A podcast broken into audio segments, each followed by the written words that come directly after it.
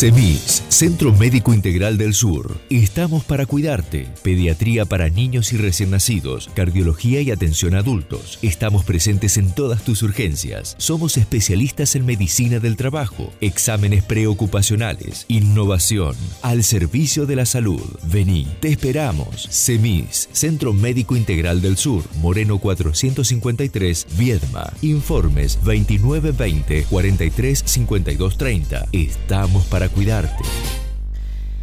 Bueno, este viernes eh, en este espacio llamado Espacio Semis, que tiene que ver con un espacio dedicado a la salud y a poner sobre la mesa diferentes temáticas, y a partir de una publicación del espacio que me parece fundamental en estos tiempos, que es que eh, en SEMIS está el servicio de demanda espontánea, el servicio en pediatría de demanda espontánea de lunes a viernes de 12 a 20, eh, es que empezamos a pensar, bueno, cuántas cosas, cuántas problemáticas, cómo, cómo atraviesan las infancias este contexto de pandemia.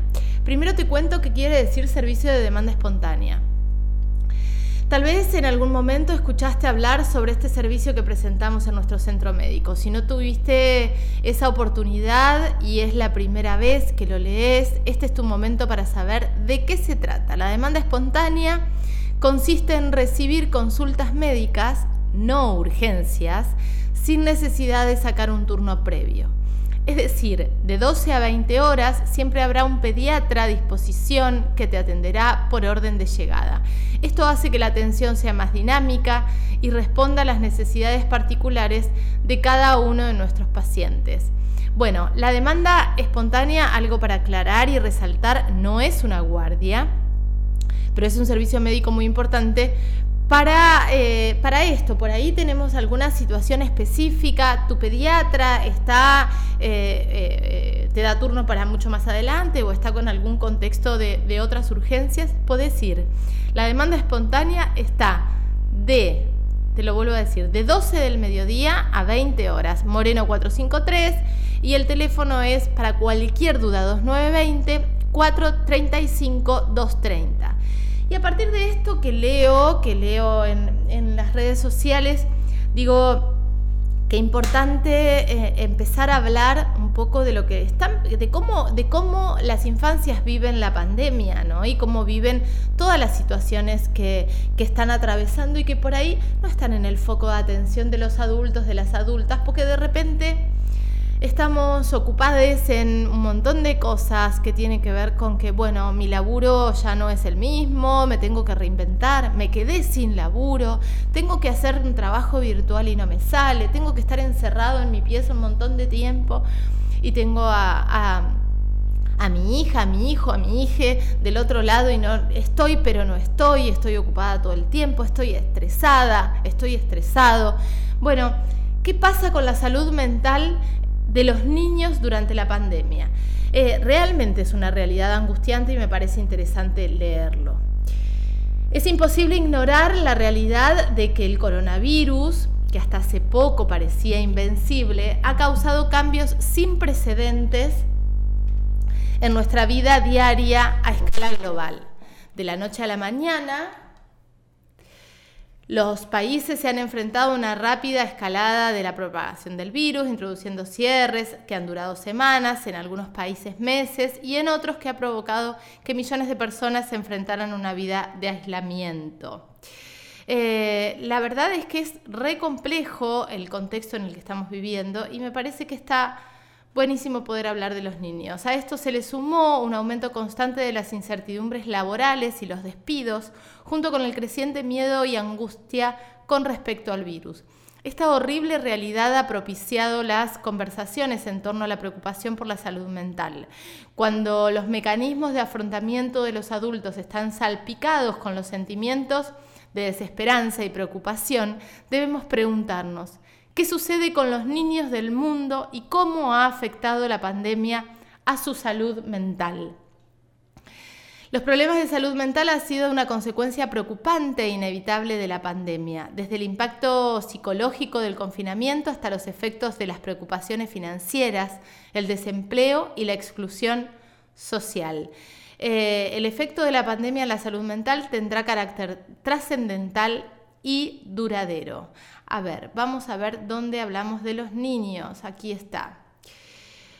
Una parada en la educación. Bueno, este es un punto que lo seguimos debatiendo al día de hoy. ¿Abren las escuelas? ¿No abren las escuelas? ¿Tienen clases virtuales? Las clases virtuales en algunos casos son de extrema exigencia y en otros directamente es un dibujo que tienen una clase por semana y de repente te encontrás eh, teniendo que enseñarle a sumar, a restar, a dividir, a multiplicar y cosas que ya ni te acordás a tus hijos porque ni siquiera se conectan. No los chicos, estoy hablando de, que no hay una, no hay una planificación. Eh, en muchos casos, eh, lo digo por, por, experiencia propia, no, no, no, no tienen los encuentros virtuales, entonces es muchísimo más difícil. Por otro lado, la sobreexigencia de las pantallas, que es terrible en los casos de la secundaria, por ejemplo. Esto lo vamos a dejar para otro momento. ¿Qué ha significado la pandemia para la salud mental de los niños? Una parada en la educación. La educación, uno de los escalones más importantes en la vida de un niño, se ha visto significativamente afectada por los estrictos protocolos que están implementando para contener la propagación del virus. Un año después de que el COVID golpeara al mundo, más de 800 millones de estudiantes, estamos hablando de más de la mitad de la población estudiantil del mundo, siguen enfrentándose a problemas sustanciales con respecto a su educación. Esto lo dijo la UNESCO este año en el 2021. Esto se debate, esto se debe al cierre completo de las escuelas en 31 países y a los horarios académicos reducidos en 48 países. Repito que estos son datos de la UNESCO. Por los cierres de las escuelas como una consecuencia de la pandemia, otros 72 millones de niños en edad de asistir a la escuela primaria corren el peligro de sufrir la pobreza en aprendizajes, lo que significa que serán incapaces de leer y comprender un texto simple a la edad de 10 años. Tremendo. Por consiguiente, existe un riesgo elevado para las mujeres y las niñas, puesto que los cierres de colegios les han Em, les han puesto en una posición más vulnerable a numerosos tipos de abusos, entre, eh, desde transacción sexual hasta matrimonios forzados. Esto lo dijo las Naciones Unidas en el 2020. La falta de acceso al apoyo tecnológico necesario para el aprendizaje a distancia ha dado lugar a que 463 millones de niños no puedan utilizar las políticas educativas basadas en radio e Internet y beneficiarse de ellas. Esto lo dijo UNICEF. La verdad es que son datos tremendos eh, y, realmente preocupante, ¿no? Tener que, eh, tenemos que poner la mirada sobre los niños.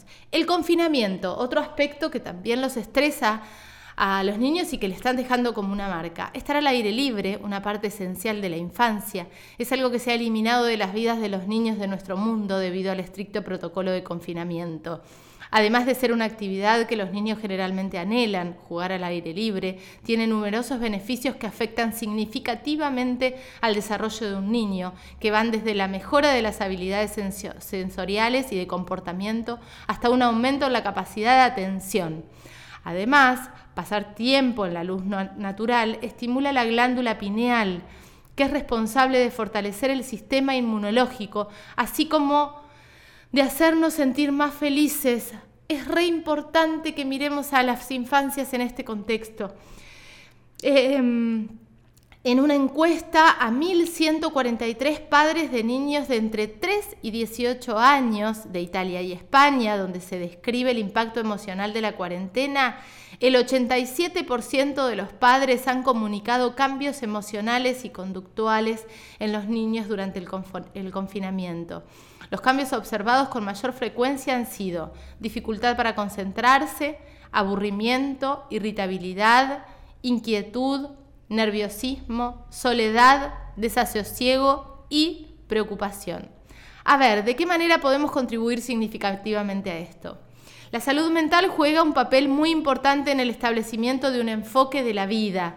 La pandemia ha causado las perdurables olas de miedo, pérdida y sufrimiento en el mundo. Aunque la infancia trae relativamente menos preocupaciones y problemas en impacto con la edad adulta, esta vez los niños han sido despojados de una vida a la que estaban acostumbrados y se ven obligados a lidiar con la pandemia. Eh, a ver, lo que, lo que se está pidiendo es el juego. Estoy tratando de resumirles algunas cosas porque me parece que es importantísimo esto. La capacidad de jugar, dice UNICEF, un escudo protector de la salud mental de niños y niñas durante la segunda ola de COVID. La capacidad de jugar permite a los chicos y chicas elaborar y simbolizar la pandemia, según el estudio sobre el efecto de la salud mental de niños, niñas, adolescentes presentado por los equipos de salud. Eh, no obstante, el equipo de investigación alertó que en los últimos meses, con la prolongación de la pandemia, se empiezan a percibir un creciente agotamiento de esta capacidad de adaptación. Los chicos y las chicas encontraron en el juego una manera para hacer frente al malestar provocado por la pandemia y de proteger su salud mental. Pero a medida que la situación se extiende en el tiempo y se complejiza, con la aparición de nuevas cepas y el incremento de casos, necesitan nuevas herramientas para procesar todo lo que ocurre a su alrededor.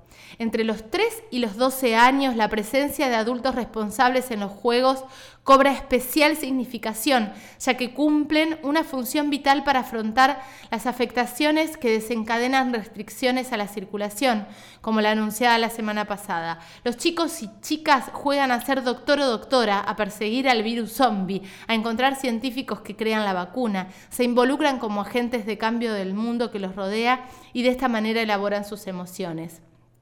Bueno, entonces, si bien el juego funcionó como escudo protector de la salud mental de niñas y niños, poco antes de cumplirse el primer año de la pandemia en el país, ya se empezaban a observar signos de agotamiento. El estudio de UNICEF alerta que entre los chicos y las chicas de 3 a 12 años se observan estados de mayor irritabilidad, mal humor, enojo, fastidio e intolerancia. En la adolescencia el impacto es aún mayor.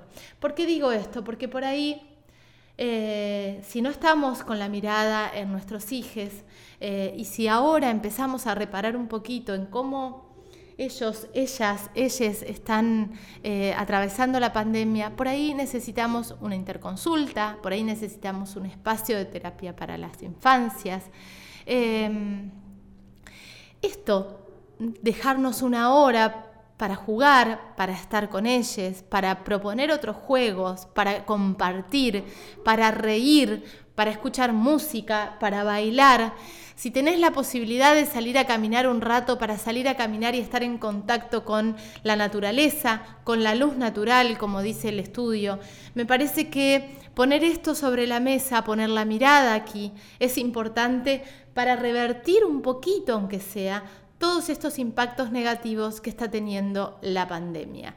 Eh, esto es lo que queríamos reflexionar hoy desde este espacio, este viernes, y nos reencontramos el próximo con muchísima más información que esperemos que sea de utilidad para vos. CEMIS, Centro Médico Integral del Sur. Estamos para cuidarte. Pediatría para niños y recién nacidos, cardiología y atención a adultos. Estamos presentes en todas tus urgencias. Somos especialistas en medicina del trabajo, exámenes preocupacionales, innovación, al servicio de la salud. Vení, te esperamos. CEMIS, Centro Médico Integral del Sur, Moreno 453, Viedma. Informes 2920 43 52 30. Para cuidarte.